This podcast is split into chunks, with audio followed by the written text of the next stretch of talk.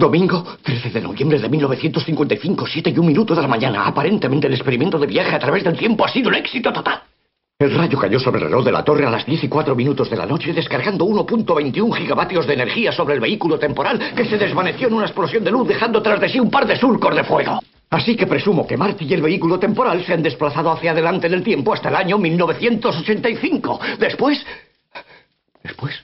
No logro recordar lo ocurrido. De hecho, ni siquiera recuerdo cómo volví a casa. Quizá los gigavatios que recibí, combinados con el campo de desplazamiento temporal generado por el vehículo, produjeron una disfunción de mis ondas cerebrales, lo que me indujo a sufrir una amnesia pasajera. Ahora recuerdo que después de que el vehículo temporal se desvaneciera en el futuro, tuve una visión de Marty diciéndome que había regresado del futuro. No, esto no es regreso al futuro. Esto es... La sintonía de Futuro Imperfecto. Desde el estudio de los solares, bienvenidos a nuestra radio de Alcalá de Henares. Pues qué va a ser. Pues claro. Pues no podía ser de otra forma, ya lo sabéis. Pues claro que sí. Como el ave fénix renace de sus cenizas, nosotros volvemos con más fuerza.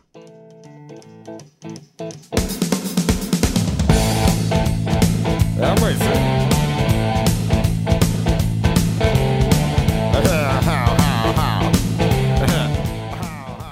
mandos de la nave que viaja al futuro, quien nos habla, Javi Pater. Y nos acompañan María José y Javi Jabat. Nuestras secciones, Alcalá Cultura, El Rincón del Druida, Paseo por las Tres Culturas, espacio para reflexionar y también tendremos mucha música.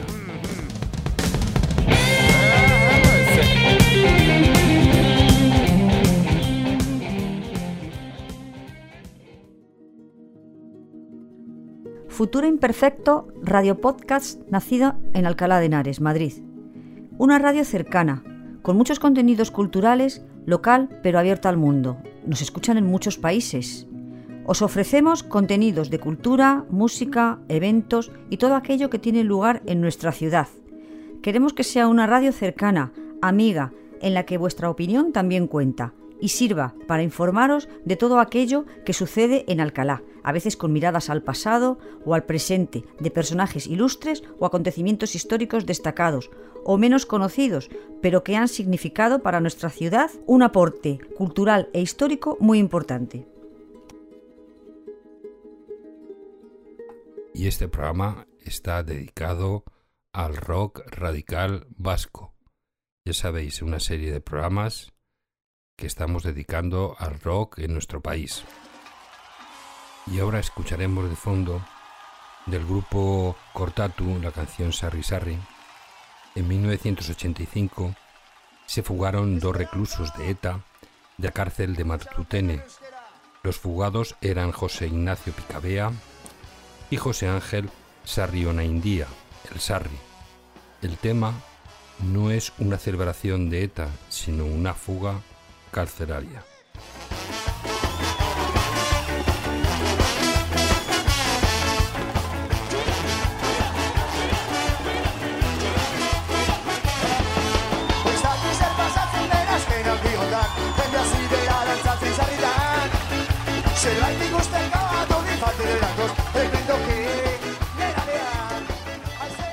Bueno, del, del rock radical vasco, que fue un movimiento que surgió en el País Vasco a mediados de, de, las, de los años 80 y, y, terminaría a comienzos de los, de los 90. Ahí se englobaron mm, grupos de música punk, eh, rock urbano, heavy metal, ska, reggae, pero yo creo que el más influyente de todos ellos sería el punk rock. Muy muy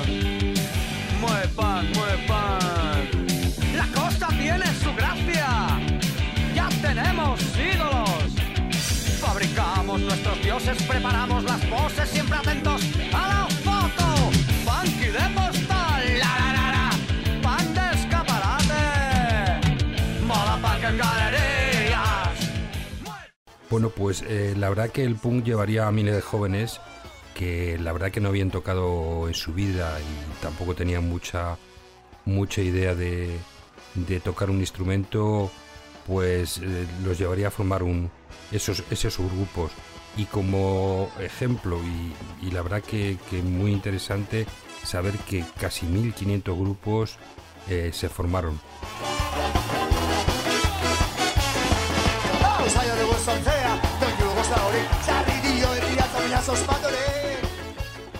La etiqueta del rock radical vasco eh, nace en 1983 y bueno, se acuña tras un festival que, era contra la adhesión de, España en la OTAN. Eh, se celebró en, tu, en Tudela. Lo que sí es verdad es que yo creo que eh, si los grupos eh, rechazaban un poco el tema de incluirse dentro del rock radical vasco, era porque pues eh, se incluía la palabra vasco. La forma de, darse a conocer en los medios de, de, cultura era a través de las radios libres, de fascines y bueno, y también la sección cultural del, del periódico Egin.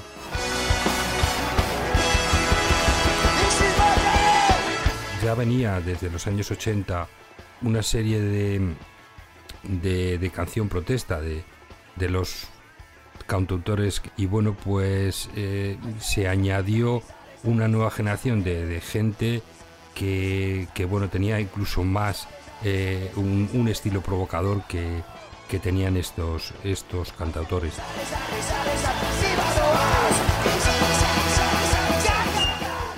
Pues en definitiva, como todo lo, lo que ocurría en esos años, eh, la crisis económica, el desempleo, eh, también hubo mucho eh, incremento de la natalidad eh, como ejes principales. La marginalidad aumentó especialmente en los suburbios de las zonas industriales, como siempre son los que se llevan la peor parte. Con ella también el, el consumo de las drogas y, como no, el caballo, la heroína. Después nace la expresión musical de contenidos anti, antisistema, policía, nuclear, consumo.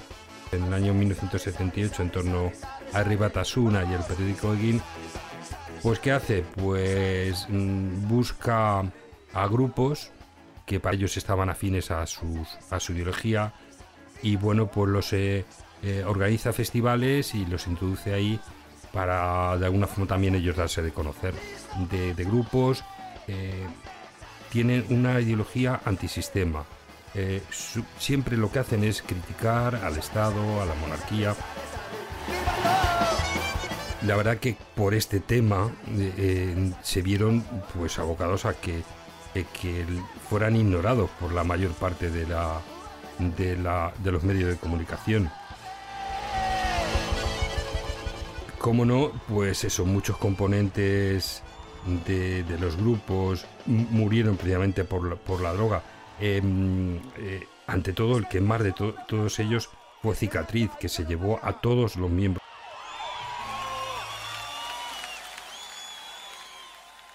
Hay un, una parte que, que es muy interesante, que está entre el 1985 y 1986, que la mayoría de las canciones fueron compuestas en un primer momento en castellano, pero después se dio la vuelta. Después se eh, superaría el euskera al castellano.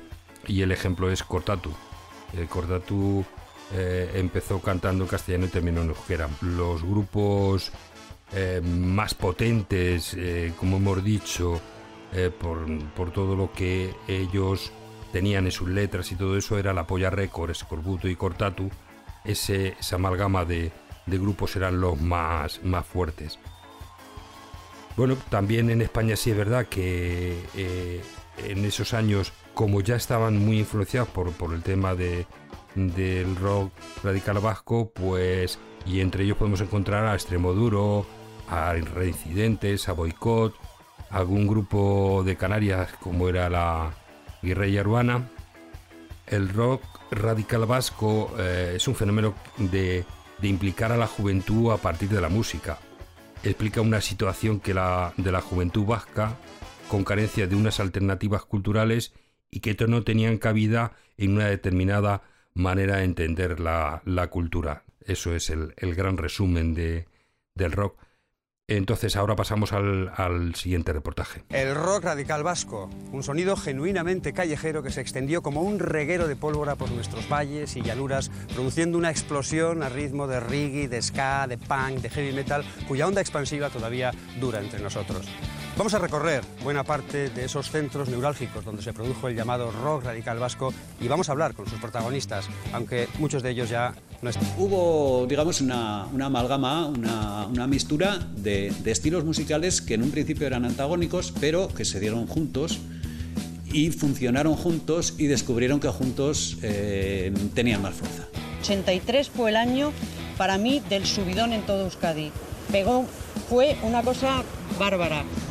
De Colombia, de Perú, de, Mes de México me empezaba, bueno, un montón de emails, una cantidad de gente y ahí me di cuenta que, que leches que algo, que algo habíamos hecho, ¿no? Nosotros hicimos lo que queríamos decir, nos lo pasamos de puta madre en general y nos quedamos, yo por lo menos eh, personalmente me quedé bastante descansado con las cosas que pude decir ante miles de personas eh, con, bueno, pues con relativa libertad. Fuimos un poco la voz de nuestros padres, ¿no? de los que no podían hablar, y se notaba ese ambiente.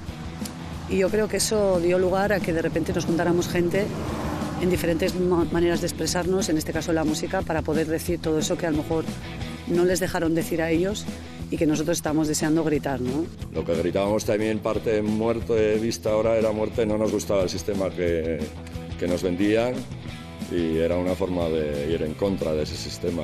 El lado que recuerdo con más, con más pesar de todo esto, toda la gente que ha quedado por el camino de, de aquella movida, toda la gente que compartimos escenario y que fueron quedando por el camino, ¿no? Por el tema de la autodestrucción, por el tema de, de, del desconocimiento también en muchos casos, en el caso de, las drogas duras, de, del SIDA, etc. Esto es Santurchi, mi pueblo, en la margen izquierda de la ría de Bilbao. Aquí, en los 80, se cerraban las fábricas y se alargaban sin control las colas del paro. Un paisaje sombrío que finalmente se reflejó en todas las manifestaciones artísticas, incluida, claro está, la música.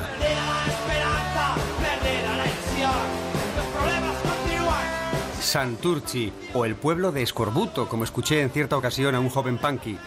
Tal es el mito que ha generado aquel trío calavera, formado por Jualma, bajista y voz, Yosu, guitarrista y también voz, y Paco, el batería, que no cantaba, pero es el único superviviente de la banda más antitodo de la época. Este es Paco Galán, único superviviente del trío original y un hombre casi imposible de entrevistar. Él mismo se define como un producto 100% margen izquierda. Rock radical vasco. Antes era rock radical, es lo que dijo Josu Escorbuto.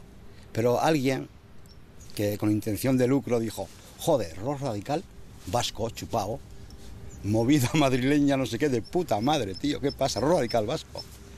Entonces eh, dijimos que no, eso, ¿sabes? Vino el tío y tal, no sé qué, tal. ¿Queréis entrar en el rollo este? Le digo, eh, ¿quieres que te cuente un cuento? Con, con nosotros no, no, cuentes, hasta hoy, ¿no sabes? Entonces ya eh, fuimos perdiendo el tema del rock radical y fuimos un poco haciendo escorbuto, esquizofrenia rock. Me gustaría, mogollón, que en vez de estar yo aquí ahora dando la, cara fea esta, que estuvieran ellos, ¿no sabes? Pero desgraciadamente se, se fueron. Eh, jugaban mucho a la ruleta rusa con balas blancas y como era muy seguido, los juegos de la ruleta rusa eh, se quedaron en el camino. Entre ellos había pelea, que si yo soy el líder, ¿qué tal? Y yo decía, vosotros sois una puta mierda, el líder vacilándose soy yo. yo era el, más, el más viejo de ellos, ¿no sabes? Mayor, entonces ellos andaban un poco por ahí, que nos vamos para acá, ya. Hay que estar en Sevilla a las 7 de la tarde. Me cago en vuestra puta madre, a las 7 en Sevilla, como sea. Y los, los agarraba casi a hostias, los metía en el coche y a Sevilla. Cuando llegábamos a Sevilla y, y hacíamos el trabajo, eh, bueno, Josu, Juanma, repartíamos las partes. ¿Venís o no? No, no, tío, que hemos conocido a las chavalas y todo, esto más enrollada. De puta madre, Juanma, Josu, pasarlo bien, venga. Bilbao, ¿sabes? Directo, sin parar para nada, gasolina y para adelante. Escorbuto es como matrimonio que somos tres en este caso, ¿no? Entonces, escorbuto es hasta que la muerte nos, no, nos separe. A ellos de, de Escorbuto lo, lo separó la muerte y a mí espero que me, que me separe también, cuanto más tarde mejor. Nosotros fuimos la primera gran generación rockera del País Vasco. Nuestra música era dura y arrasó el paisaje musical del país. Además, traspasó fronteras. Todavía hoy multitud de jóvenes de aquí y de allá se miran en aquel espejo y desearían viajar en la máquina del tiempo a un pasado en el cual, entre otras cosas, nosotros cantábamos al no futuro. ¿Qué supuso para vosotros el llamado rock radical vasco y qué diferencias encontráis con la movida que hay ahora? Los 80 fueron un revivir, ¿no? De algo.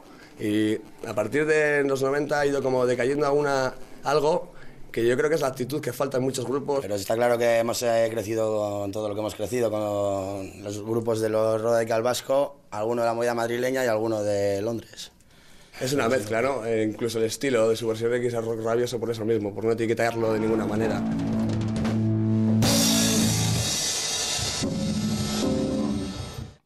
Se ha dicho que Escorbuto buscó el éxito a través del escándalo, pero los de Santurci fueron unos Sex Pistols sin Malcolm McLaren.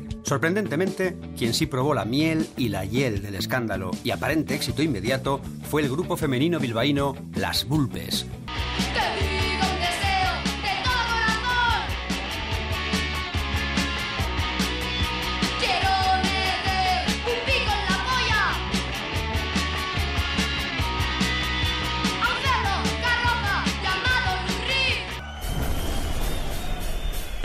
Ahora vamos a volar con cierta precaución hasta el desierto de las Bardenas, en el sur de Navarra, allí donde los aviones del ejército se entrenan disparando sus proyectiles contra blancos de pega. Muy cerquita se produjo la primera gran explosión del rock radical vasco, precisamente a raíz de un concierto contra el polígono de tiro de las Bardenas Reales, celebrado en Tudela allá por el año 83.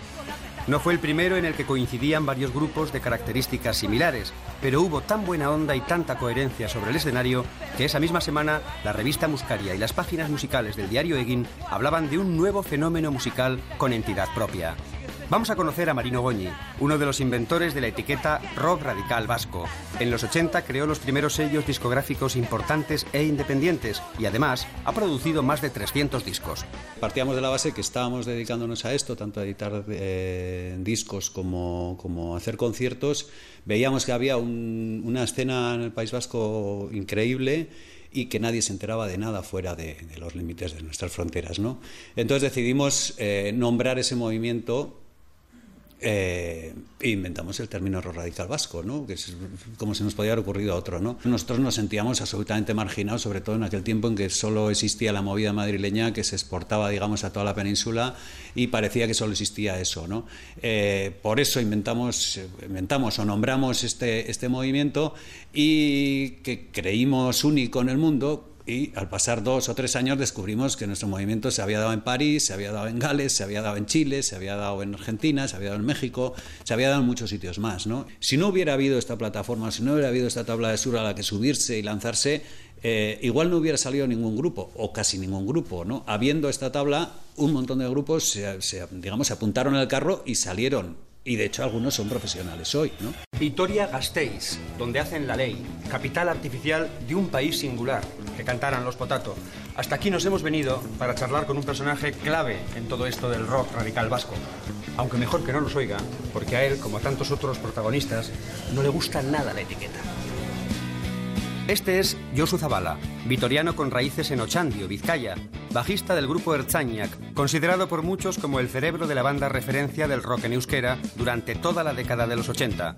Partieron del punk y el ska, pero diversificaron su obra hasta seducir a audiencias muy amplias, sin comprometer su independencia como grupo.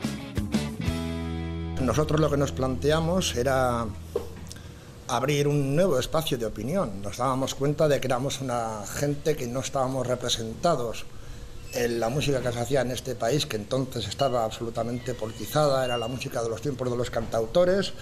Queríamos romper radicalmente con eso porque teníamos otra manera de, ver la vida. Había pasado la transición, llegó el desencanto, nos quedamos en la calle y alguien tenía que contar nuestra historia, que no tenía mucho que ver con la de los políticos que habían estado, digamos que, no sé, manejando el tema de la música mayoritariamente hasta entonces. El rock radical vasco fue una fuerza transformadora que cambió hasta el clima de nuestra ciudad más fría, Vitoria-Gasteiz o Siberia-Gasteiz, como se le empezó a decir entonces, hasta que entre la juventud se impuso esta marea y Vitoria se hizo tropical, con K, por supuesto, y mucho antes de que nadie hablara de cambio climático. Nosotros éramos igual de punkis, punkis en el sentido que teníamos ese espíritu rebelde y que nuestras letras eran mm, igual de, de, digamos, de antisistema, mm, sí, bueno, antisistema, porque no aceptábamos el sistema ni eh, económico ni social que teníamos, solo que lo decíamos de una manera pues un poquito más sutil y con un ritmo pues mucho más asequible, mucho más relajado, como era el reggae o el ska. A mí siempre me gusta enmarcar las cosas, o sea, no pienso que lo que aquí pasó fue eh, especial de aquí, sino que se enmarca dentro de un movimiento que hubo en toda Europa, pienso, ¿no? que fue una nueva ola que surgió, aquí nos llega un poquito más tarde, igual que surgió aquí, está, es totalmente equiparable a, a, la, a la movida madrileña, a la que hubo aquí, ¿no? En Vitoria-Gasteiz, donde hacen la ley, capital artificial de un país singular. Hombre, Vitoria siempre ha sido una ciudad la más sureña, la menos nacionalista, igual por esa mezcla de gente que había venido de todos los sitios.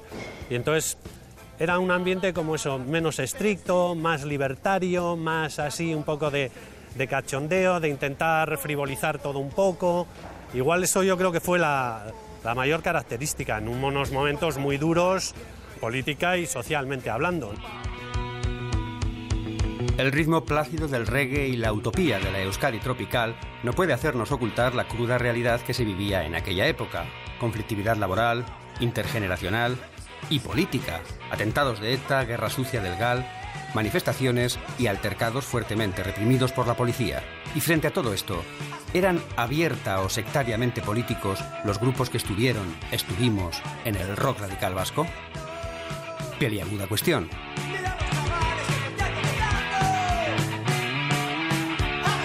Se tiende a pensar que en una primera época los grupos radicales eran algo así como ácratas, es decir, anarquistas pero sin teorizarlo.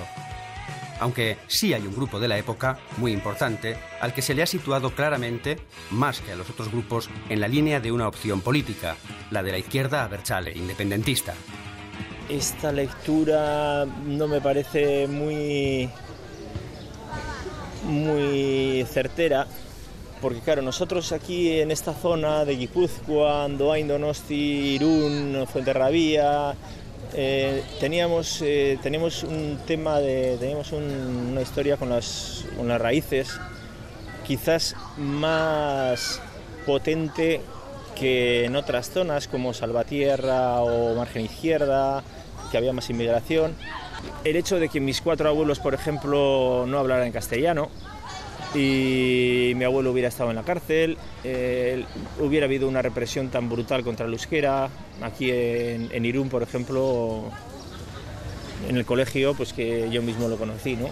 que viví el franquismo todavía, el, el nacionalcatolicismo.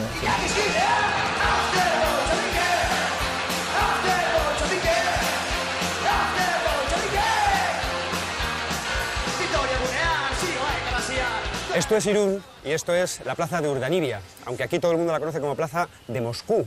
Y es que en los años 40, 50, aquí fue surgiendo un ambiente que después se ha ido traduciendo en movimientos cercanos al rojerío, a los movimientos alternativos, y que tuvo mucha importancia en el rock radical vasco porque aquí surgieron nombres míticos como Baldín Badá, como Vómito, o como los que después se hicieran internacionalmente célebres, Cortatu.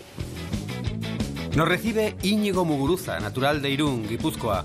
Fue bajista de Cortatu y es hermano de Fermín, el carismático cantante y guitarrista de la banda Irundarra.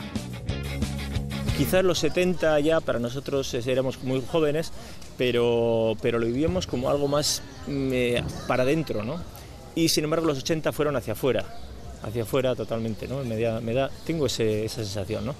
Hacia adentro, oyendo Miquel Aboa, las canciones estas introspectivas de los cantautores y, y deprimiéndonos con estas canciones. Y sin embargo en los 80 pues decimos, esto se acabó, ¿no? Esto, esto revienta todo, ¿no? Y vamos a ayudarlo a reventar. Parabellum fue un grupo de Baracaldo. eh, su estilo de música, punk rock y rock urbano, se formó en 1983 y aún siguen. Y ahora os dejo con el tema Os engañan.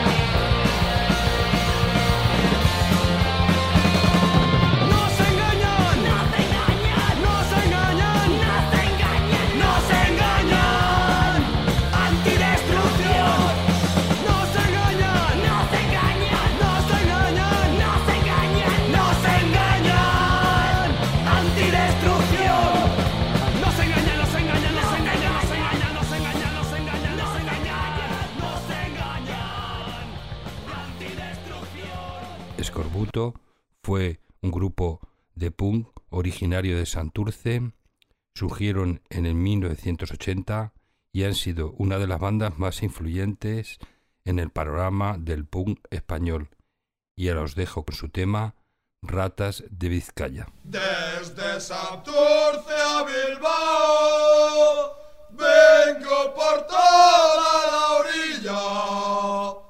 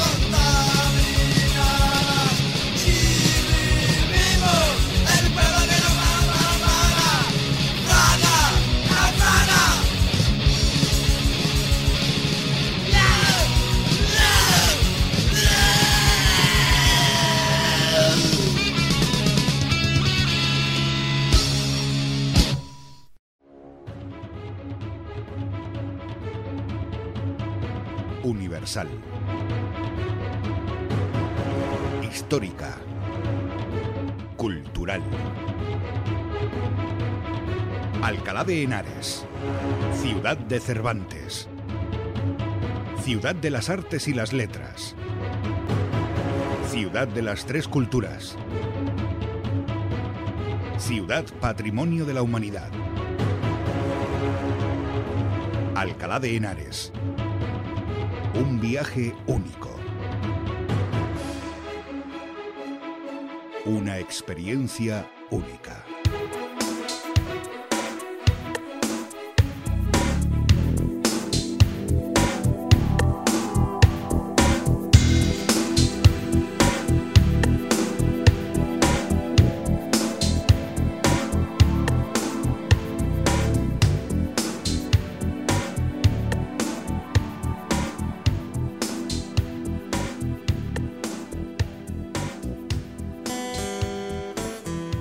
Llegamos a nuestro apartado Alcalá Cultura, espacio dedicado a presentaros los actos culturales, eventos, salas de exposiciones, espacio para la promoción de la cultura en nuestra ciudad.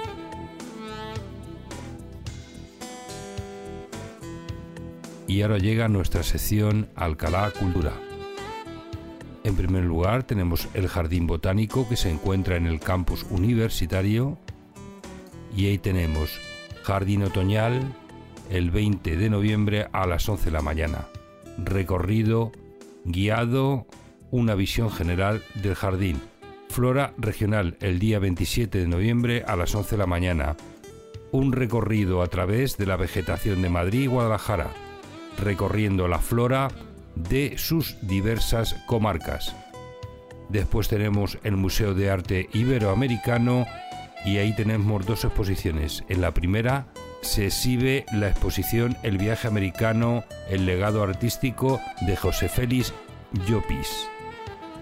En la segunda encontraremos abstracciones y otros recuerdos. También tenemos el auditorio de los Basilios, que es el aula de música, pero ahí no tenemos ninguna noticia cultural. Después tenemos dos visitas guiadas que cuestan un euro a la exposición El universo de las mujeres en el Museo Luis González Robles y a la exposición Ases del Coronavirus, fotografías de Nacho Izquierdo en los primeros días tras el estado de alarma. Todo esto lo podéis consultar en uah.es. Después tenemos la capilla del oidor, la vida en papel, viñetas de Idígoras y Pachi, hasta el día 8 de diciembre de este año. La exposición recorre una selección de alrededor de 100 obras, en su gran mayoría originales, de las distintas etapas de la trayectoria profesional de estos dos hermanos malagueños. En el antiguo Hospital de Santa María la Rica, Mirada Horizontal, por Oscar Fernández. Esto estará hasta el día 8 de diciembre de este año el gran retratador de los cineastas de cualquier rincón del planeta. También tenemos la exposición Baldomero Perdigón Puebla, diario de un fotógrafo complutense y también estará hasta el día 8 de diciembre. También una exposición en la que está hoy es muy recomendable para ver fotografías de Alcalá. No teníamos conocimiento de esas, de esas fotografías. Después tenemos el Teatro Salón Cervantes, que tiene actos, el Centro eh, Sociocultural eh, Gilitos también, el Auditorio Paco de Lucía, pero de todas formas esto lo podéis consultar en culturalcalá.es. Y también tenemos la Casa Natal de Cervantes, sus exposiciones permanentes y exposiciones temporales. En las temporales tenemos Con descuido descuidado, el universo del actor en tiempos de Cervantes, esto estará hasta el día 28 de febrero del 2021 y lo podéis consultar en museocasanataldecervantes.org. En el Museo Arqueológico tenemos exposiciones permanentes y exposiciones temporales. En las exposiciones temporales, ídolos, miradas milenarias. La exposición pretende acercar al público la existencia y significado de los ídolos, expresiones ocultadas sobre distintos soportes, hasta el 10 de enero del 2021. Y ya sabéis, lo podéis consultar en museoarqueológico-regional.org. Y también tenemos el Instituto Cervantes de aquí de Alcalá con la exposición Miguel Hernández al plena luz. Esto lo tendréis hasta el día 28 de febrero del 2021. Recordar a Miguel Hernández es también recordar parte de, de nuestra historia. Es como no hablar de los valores, de los derechos y de la excelencia. Y aquí os dejo con María José, que nos dirá cómo contactar con nosotros. Ahora os indicaremos nuestras vías de contacto. Por la web futuroimperfectoradio.wordpress.com, nuestro correo futuroimperfectoadh.gmail.com, por Twitter arroba f-imperfecto, por Instagram arroba futuroimperfectoradio y por las siguientes plataformas: Evox, Spotify, Podcasts, Radio Public, Anchor, Google Podcast, Breaker, Overcast, Apple Podcasts y no dejéis de suscribiros en cualquier canal por donde nos escuchéis.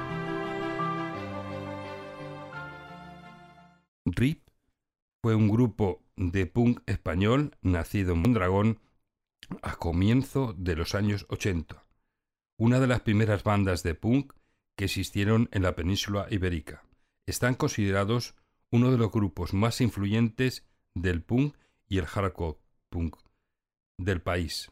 Y ahora os dejo con su tema Terrorismo Policial.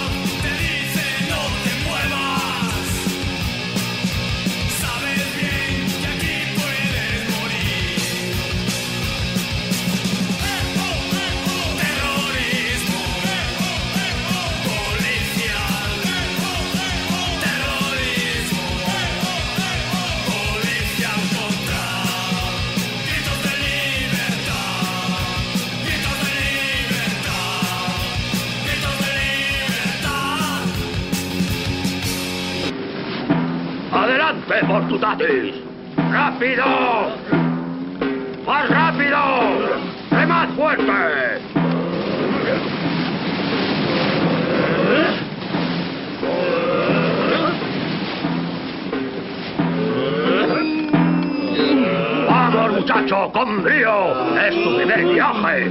¿Contento? Sí, capitán. Orgulloso de ser pirata. ¡Estupendo, muchacho! ¡Vas a vivir unas maravillosas aventuras en el mar! ¡Abordarás muchos barcos felicios!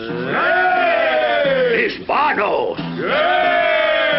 ¡Bretones! Y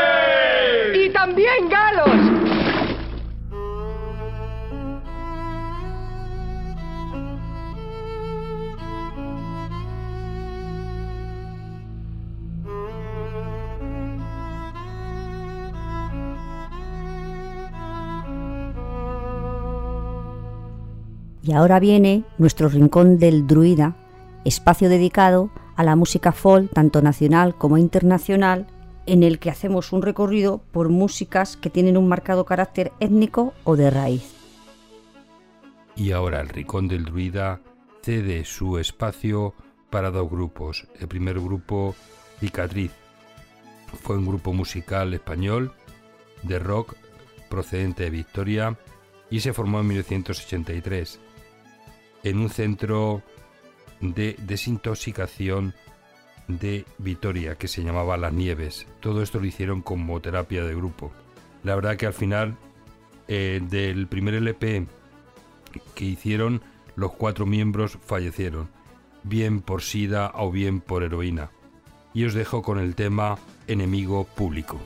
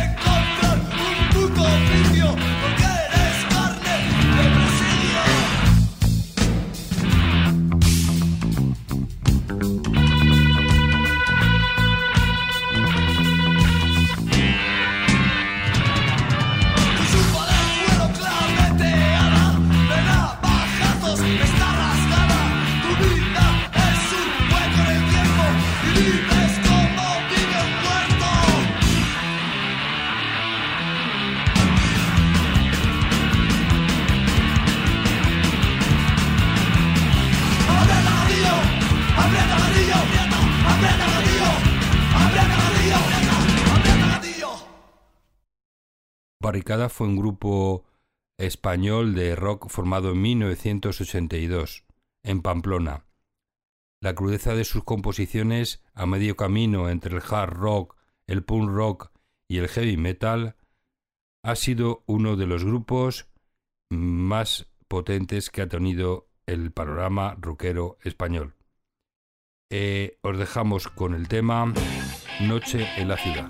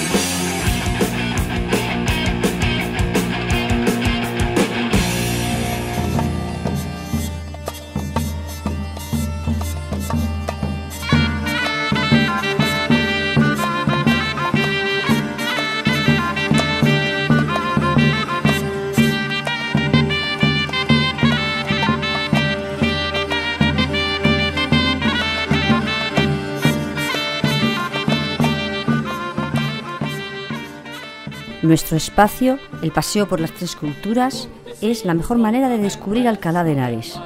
Te ofrecemos la posibilidad de disfrutar de una ciudad única, bucear en los secretos que esconden sus edificios, rincones, descubrir sus leyendas y tradiciones. Y ahora llegamos a nuestro paseo por las tres culturas, que también va a ceder su espacio para un grupo que se llama Bobito. Banda de Irún, nacida al calor de la oleada musical punk, desatada en el País Vasco en la década de los 80, que derivó en sonidos más oscuros y rockeros, y con su tema Fuerzas de Seguridad.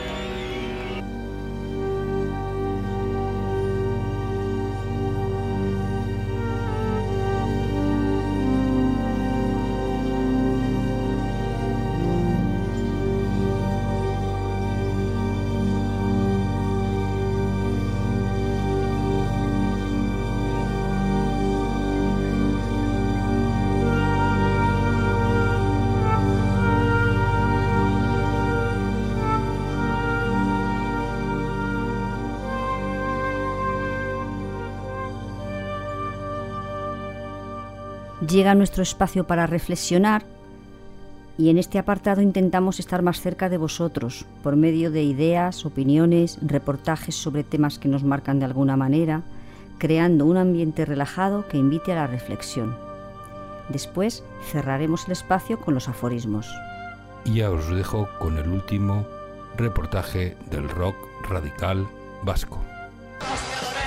Cortatu surge en una segunda oleada del rock radical vasco, tras los discos fundacionales de Barricada, Erzañac y La Polla Records. Pero el impacto inicial de Cortatu es incluso superior al de sus inmediatos antecesores, y así se mantendrá durante los cuatro años de existencia de la banda. Por ejemplo, en Vitoria me acuerdo que tocamos Cortatu con, con Cicatriz en un bar y, y después nos fuimos de fiesta mm, de tal manera que uno de los que estaba con nosotros rompió con la cabeza un escaparate sin que lo viéramos y acabamos todos en comisaría. Era, yo, la comisaría de Vitoria estuve varias veces, ¿no? pero temas de este tipo. Y fuimos a comisaría y claro, uno de los que estaba con nosotros, pues eh, para que no le pillaran, se había tragado una bolsa de speed. Y entonces eso todo lo subió eh, dentro de la comisaría. Estábamos todos juntos y tal. Y, y entonces sacó la armónica y, y le empezó a decir al madero pues que quería tocar la armónica y tal, que no sé qué. Y le dio tanto la chapa que le dejó tocar la armónica. Empezó a tocar una canción para pa, pa, pa, para pa, y nos pusimos todos a bailar y acabamos todos muy mal, ¿no? Todos contra la pared allí.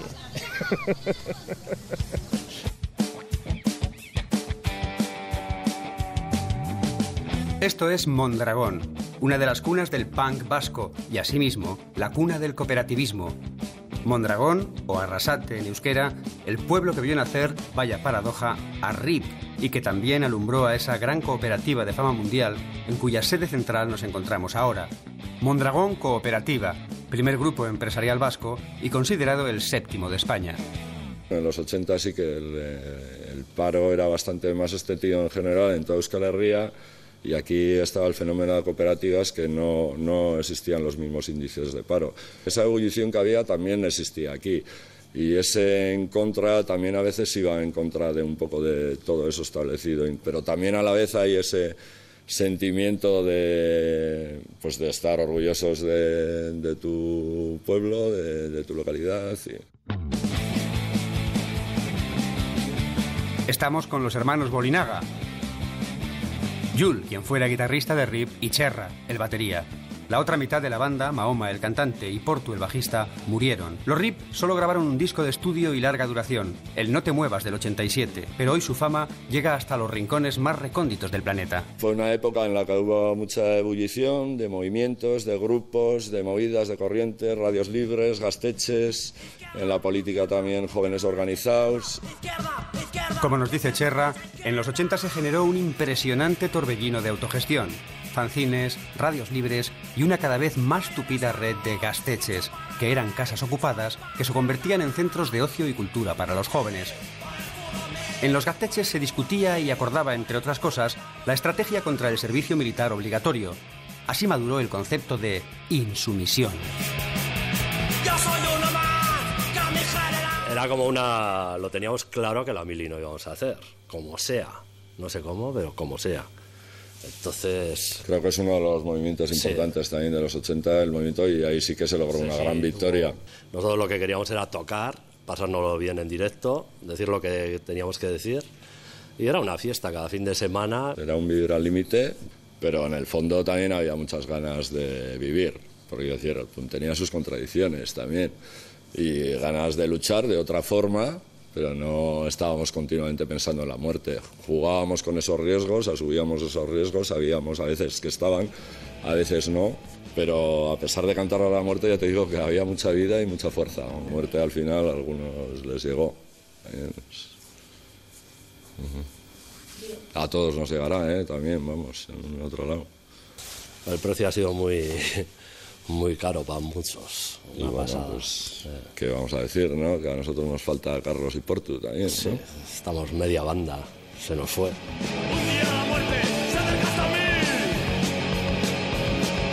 Cuando me dio un beso, la reconocí. RIP perdió a la mitad de sus componentes. Escorbuto pasaron de 3 a 1. ¿No habría sido mejor que los 80 hubiesen sido un poco menos radicales? Cicatriz. La gran banda punquera de Vitoria perdió a todos sus miembros originales, los cuatro. Los excesos de la época acabaron por pasar factura. El muy recordado cantante de Cicatriz. Nacho solía venir a casa los domingos, solía venir a comer. ¿No, macho? Venía Sí. los domingos a comer, a, las comer las alubias famosas de mi madre. Y sí, algún día sí que le vi mal. Pues sí, yo qué sé, luego le veía, si me aparecía con unos pantalones todos rotos, llenos de sangre o tal, y pues lo veías, un- la verdad es que yo lo veía dejado, claro, pero era la imagen que tenían todos los punkis en aquellos tiempos, ¿sabes? Y algún día pues yo sí que le veía pues un poquito peor. Pero bueno, luego también había días que le veía muy bien.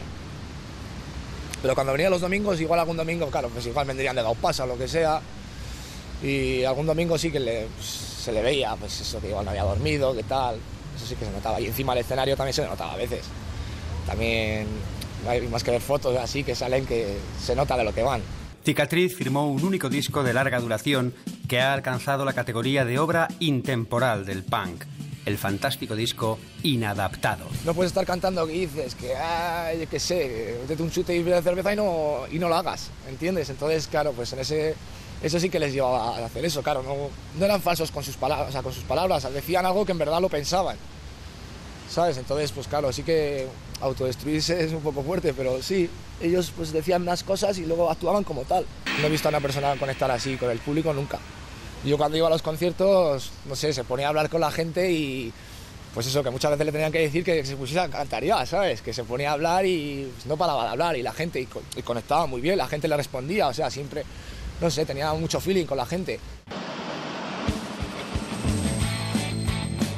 Desde Vitoria nos proponemos viajar a Pamplona, otro jalón muy importante en la ruta del nuevo rock vasco de los 80, con los célebres Barricada a la cabeza y Belladona, otro grupo vasco formado únicamente por chicas en aquella Navarra tan tradicionalista de principios de la década.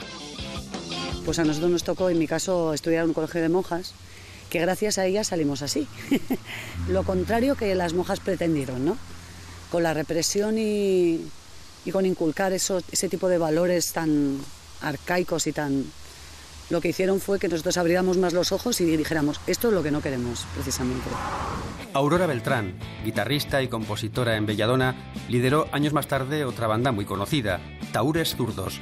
Se ha convertido en uno de los indiscutibles referentes femeninos en el panorama musical actual. Bueno, a mí la música la descubrí muy jovencita. Yo creo que fue mi medicina durante muchos años. Y luego, pues, eh, me daba un poquito de rabia ver que la parte activa venía un poco de, la parte masculina. O sea, las chicas que se acercaban a un local de ensayo normalmente serían las novias de los músicos, ¿no? Y a mí me jodía muchísimo eso. Y, yo pensaba y acerté que había mujeres muy válidos para hacerlo, ¿no? que el papel de la mujer en la música era como siempre un poquito de elemento decorativo, la chica que hace voces, la chica que canta muy mona, la de la pandereta, ¿no? Y yo pues no me identificaba para nada con ese papel. Yo empecé a tocar la guitarra desde muy jovencita e intuía que había otras mujeres que tocaban la batería, el bajo y tal, ¿no? Había una historia paralela que era la movida madrileña, ¿no? en la que intuíamos todos que por las chupas que llevaban y las guitarras que se compraban, la música que escuchaban, y no me equivoco, la mayoría eran gente que podían permitírselo, ¿no? O sea, que papá y mamá se lo podían comprar. En nuestro caso, papá y mamá no nos compraban nada, nos lo teníamos que currar, ¿no? Y yo creo que, que era una historia que se prefabricó estupendamente, estéticamente y tal. Lo nuestro era más de, de tripas, era más de vísceras, ¿no? No era tan visual como podía ser otro tipo de movida de los 80. Y por eso yo creo que se hizo muchísimo más creíble. Entonces, eh, Barricada engloba absolutamente porque ellos son, de, son viscerales, ¿no? Y eso pues trasciende, ellos se lo creen y eso pues quiere, hace que nosotros no lo creamos, los espectadores, los que les admiramos y toda la gente que está a su alrededor. ¿no?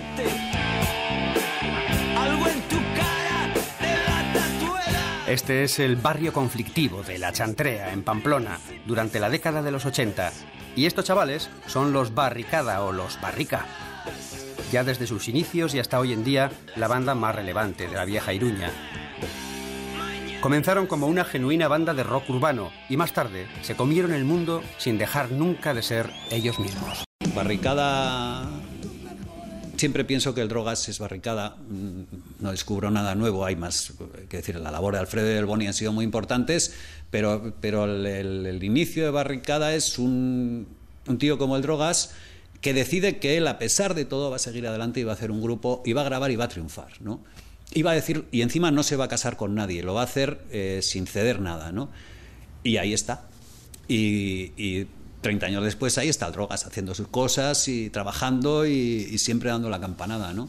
Entonces, eh, Barricada, por ejemplo, si, si vienes a Iruña, Barricada es todo. Es decir, no sé, casi pondría primero Sasuna y luego Barricada, ¿no? Pero no es el único grupo de éxito dentro del rock radical vasco. Hay otra banda que también ha tenido a lo largo de los años un seguimiento masivo.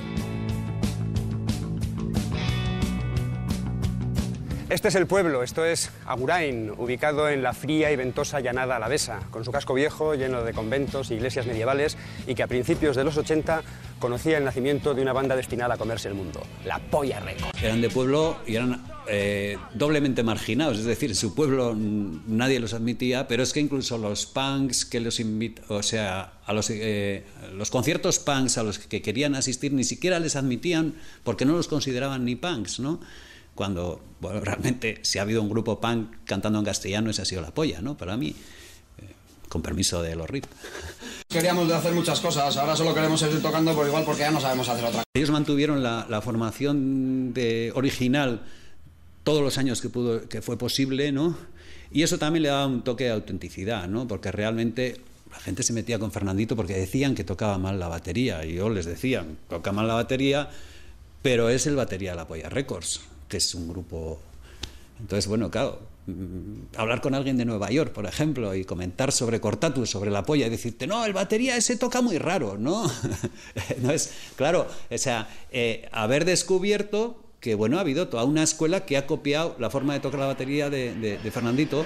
Bueno, tenían un letrista excepcional que yo dudo mucho que se puedan encontrar cinco.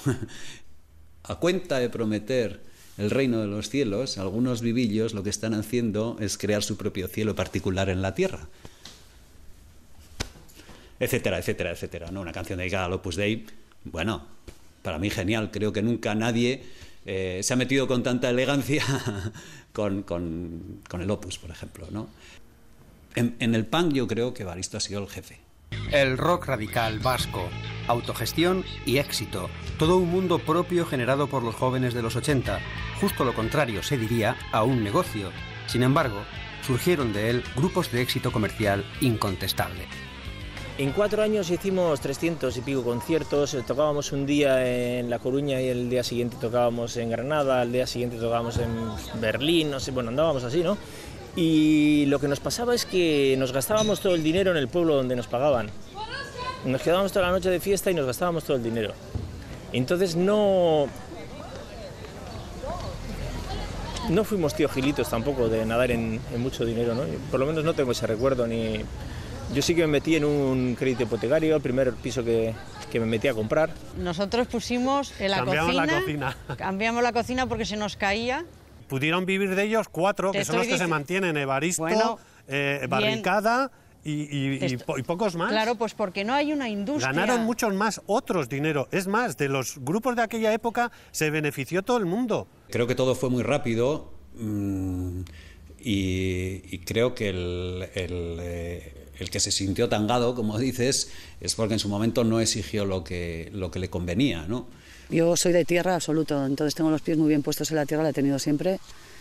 Y nunca me he dejado llevar por fantasías, ¿no? Sobre todo porque además la gente no sabe que el mundo nuestro es muy duro. Yo recuerdo exactamente cuál era nuestro, nuestra meta, nuestra cima en aquellos tiempos cuando empezamos. Lo que más llegamos a soñar alguna vez fue que nos pudieran ver juntas 500 personas. Lo del éxito y esto. Ha sido no- después, ¿no? Ha sido después, a lo mejor. No era. Era tocar todos los fines de semana, pero era lo cotidiano. No sé, era. No, ni fans, ni. Bueno, teníamos unos seguidores siempre, los mismos además, muy fieles, pero.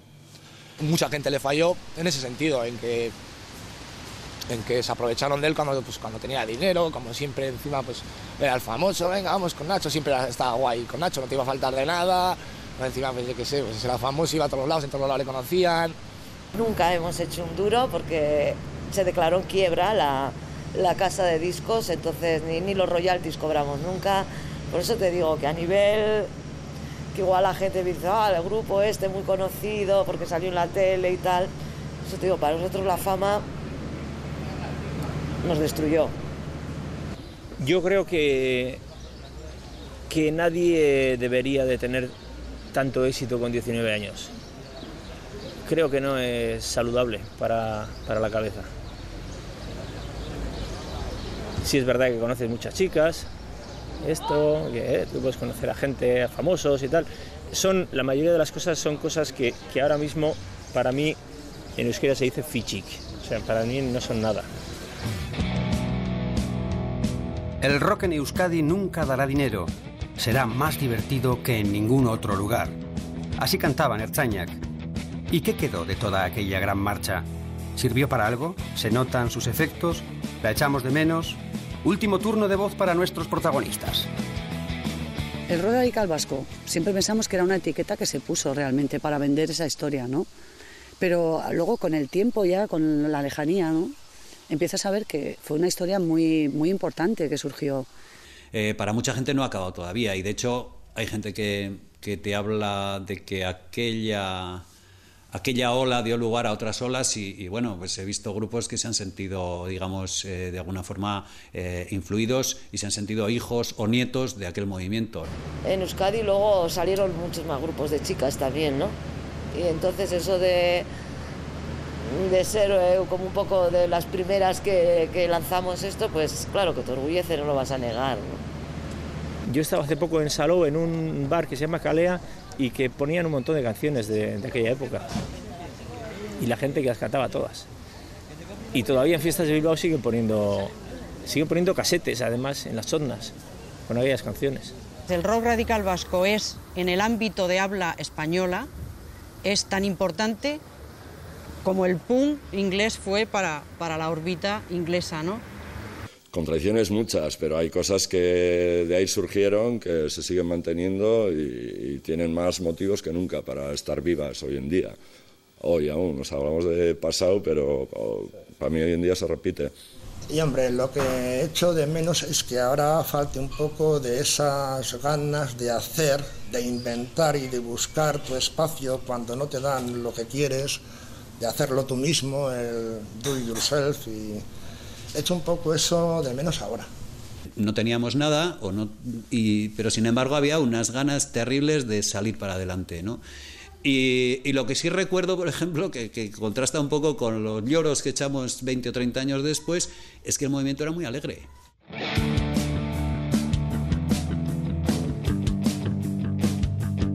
El rock radical vasco es ya parte de la historia, pero muchas de las circunstancias políticas, económicas y sociales que dieron origen a ese movimiento vuelven a manifestarse ahora en buena parte de Europa y del mundo.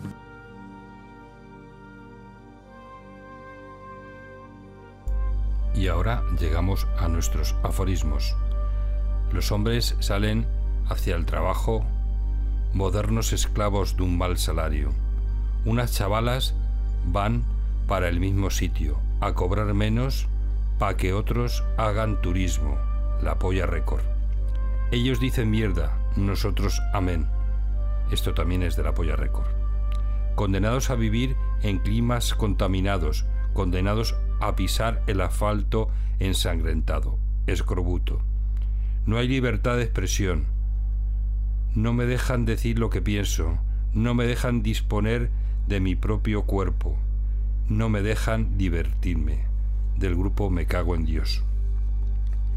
Y bueno, pues como no podía ser de otra forma, nos despedimos con el grupo La Polla Record, una banda punk rock española originaria de Salvatierra, de Álava, activa entre 1979 y 2003 y después del, del 2019 está en la actualidad haciendo por ahí conciertos, si la pandemia la deja. Es uno de los mayores referentes del rock, del punk rock en, castellano. Editaron su, su álbum llamado Salve en 1984 y bueno, de este, de este álbum eh, os dejamos el tema Salve. Hasta el próximo programa que espero que sea muy pronto.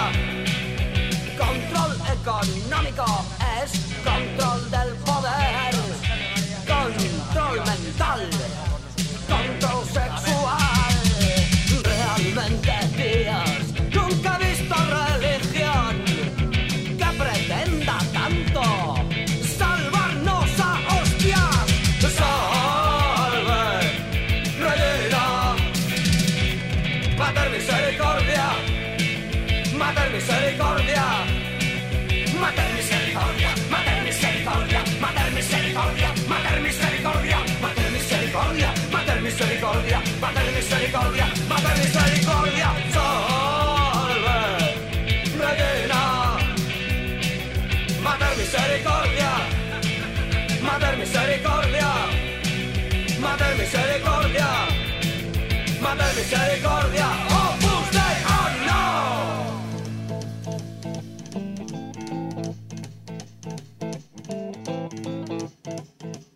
Rumors spreading round that Texas town about the shack outside the games. And you know what I'm talking about. Just let me know if you wanna go to that home out on the range. They got a lot of nice girls. That